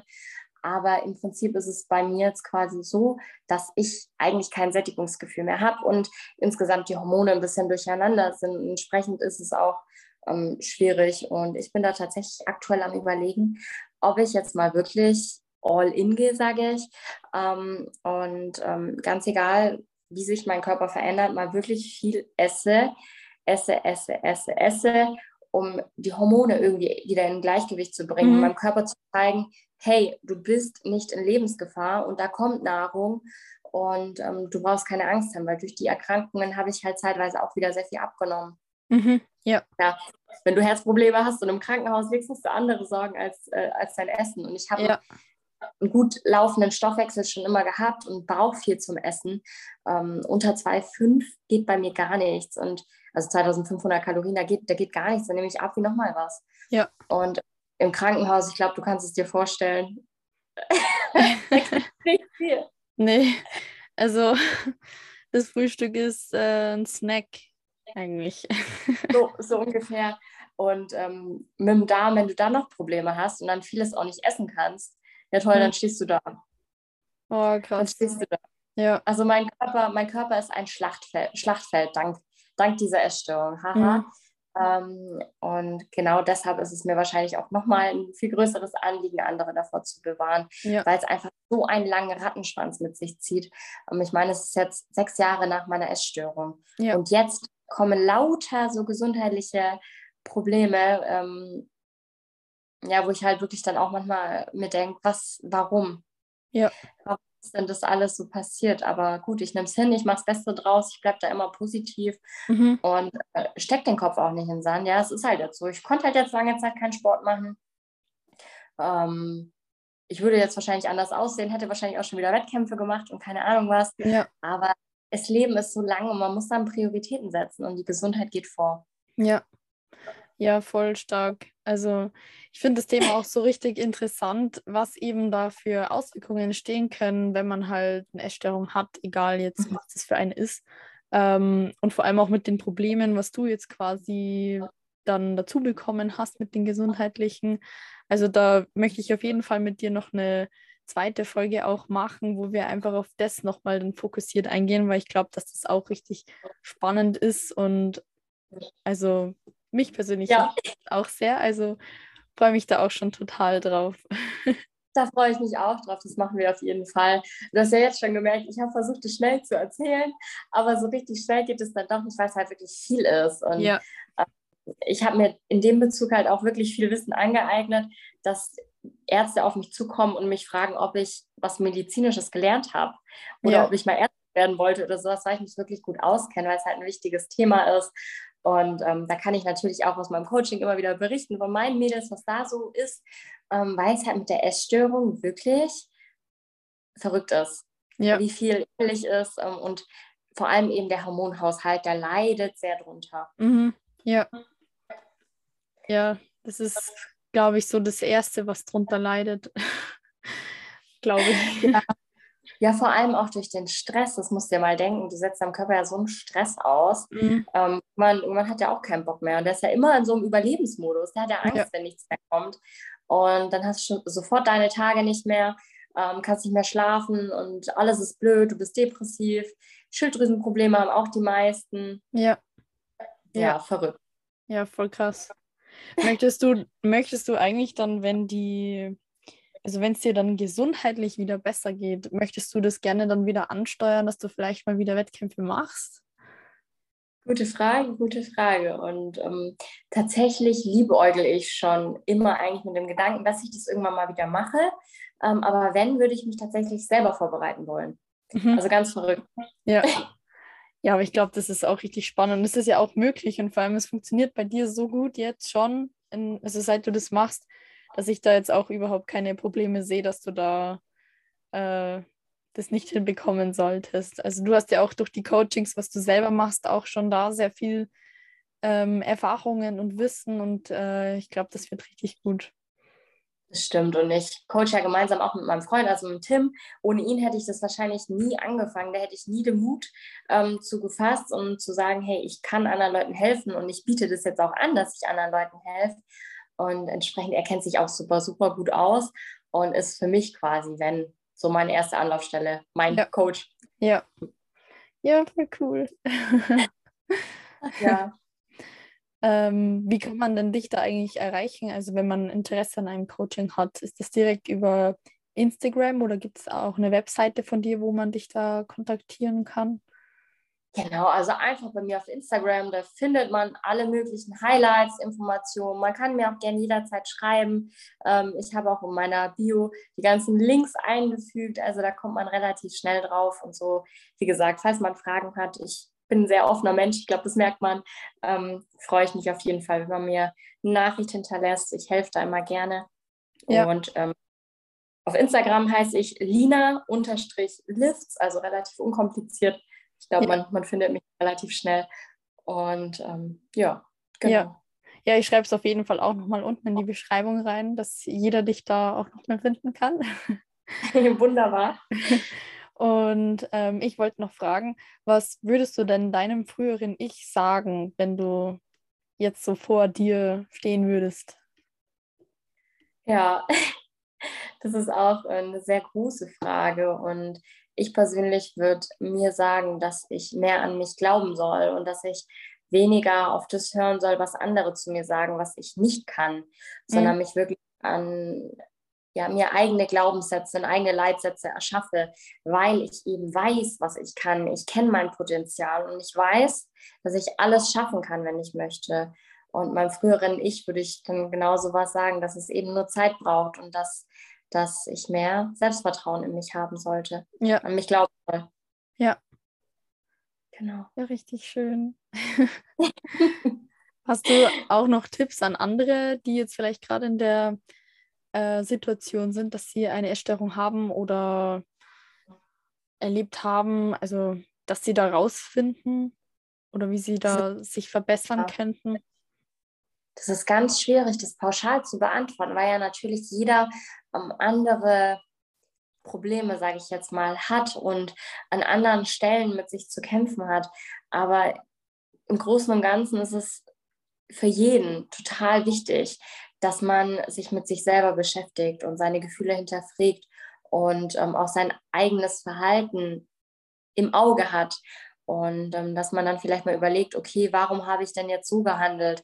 Und ähm, oder auch bei diversen Zwängen. Viele haben ja irgendwie mit, mit den Schritten dann so Zwänge oder ja. ich hatte zum Beispiel ganz schlimm einen Händewaschzwang, auch aufgrund des Missbrauchs habe ich mich einfach immer dreckig gefühlt, ähm, dass man sowas, wie ich es jetzt gemacht habe, mal hinterfragt, wo kommt es eigentlich her? Mhm. Und da die Ursachen findet, weil ähm, Symptome behandeln, schön und gut muss man. Man muss zunehmen, man muss essen. Es ist einfach so. Mhm. Aber man muss das Ganze auch behandeln, dass es langfristig hält und dazu muss man diese Ursache finden. Und falls Leute da jetzt wirklich sagen, sie brauchen da Hilfe, können sie mir gerne auch schreiben, sich an mich wenden oder auch an ihren Therapeuten. Ähm, klar, ein Coaching ersetzt nie eine medizinische Behandlung oder eine therapeutische Behandlung. Ja. Ähm, das ist immer ganz wichtig noch zu sagen, aber ich glaube, ich kann da sehr gut helfen. Ja, ja, ich glaube auch. Also vor allem eben, wie gesagt, wenn du schon von der Richtung kommst, kannst du einfach alles viel besser nachvollziehen, wenn wir, wie wenn das jetzt ein Therapeut ist, der das halt einfach, sage ich mal, praktisch oder theoretisch gelernt hat. Ja, ähm, ja. Und also der wird es nie so nachvollziehen können, wie wenn man das halt selber durchgemacht hat. Und ich glaube auch, dass du da also richtig viel weiterhelfen kannst. Und ich glaube auch, dass das für den Klienten selbst sozusagen wesentlich angenehmer ist, halt mit jemandem wie dir halt darüber zu reden und sich auszutauschen, weil das war ja auch für dich damals so, dass du dich lieber mit der Gruppe, sag ich mal, privat ausgetauscht, ja. ausgetauscht hast, als wie mit einem Therapeuten. Und da kann man das einfach nochmal viel mehr reflektieren und fühlt sich da vielleicht auch nicht so ähm, ja, wie sagt man, verpflichtet oder so. Also, dass man jetzt zu einer ja. Therapiestunde geht und man muss jetzt darüber reden oder so, sondern dass man eher von eigenem Herzen entscheidet, ich möchte jetzt gerne mich mit der Lina darüber unterhalten und meinen Rat suchen und so. Das stimmt, ja. Und ähm, ganz oft ist es auch so, dass die Leute ihre ihre Probleme gar nicht als Probleme sehen, sondern immer denken, sie sind eine Last.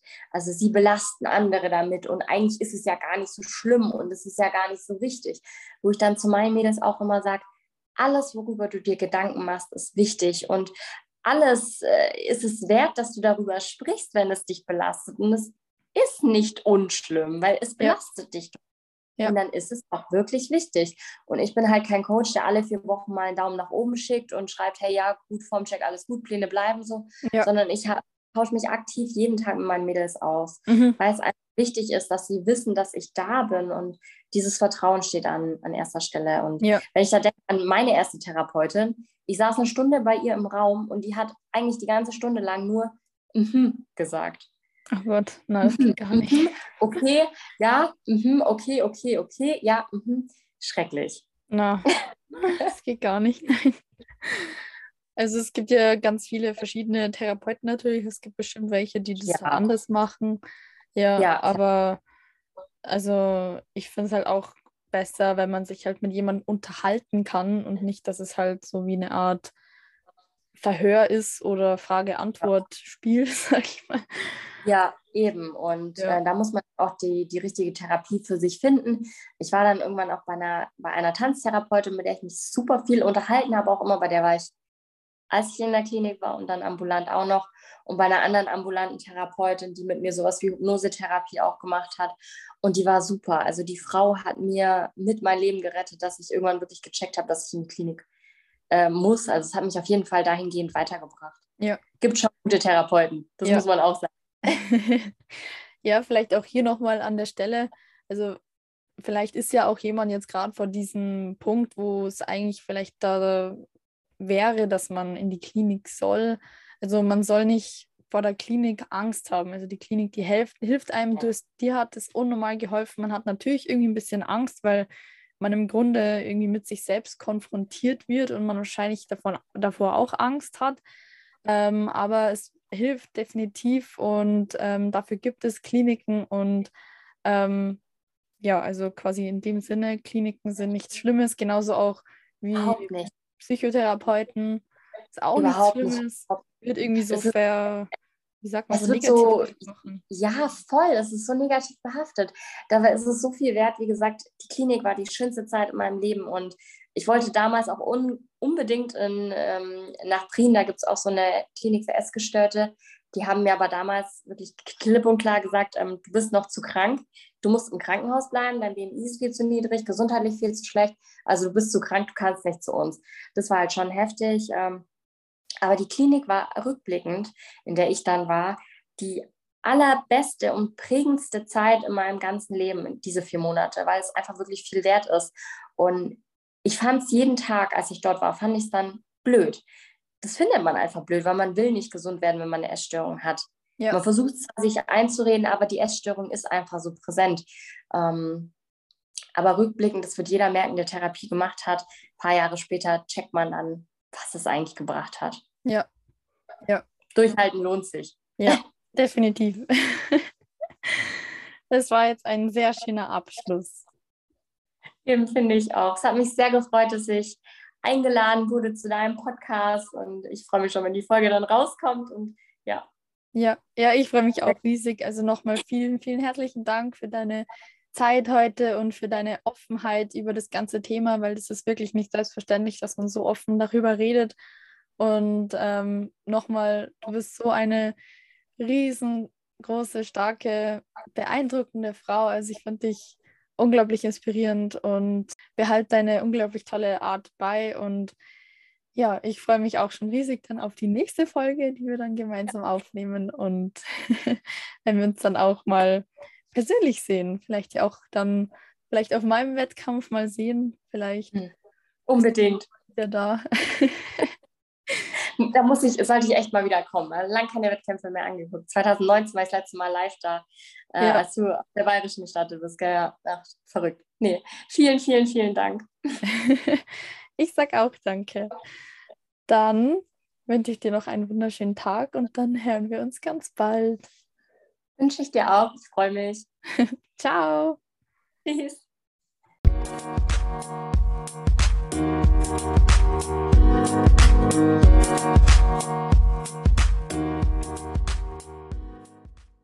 So, das war's auch schon mit dieser Folge. Vielen, vielen Dank, dass du heute wieder mit dabei warst.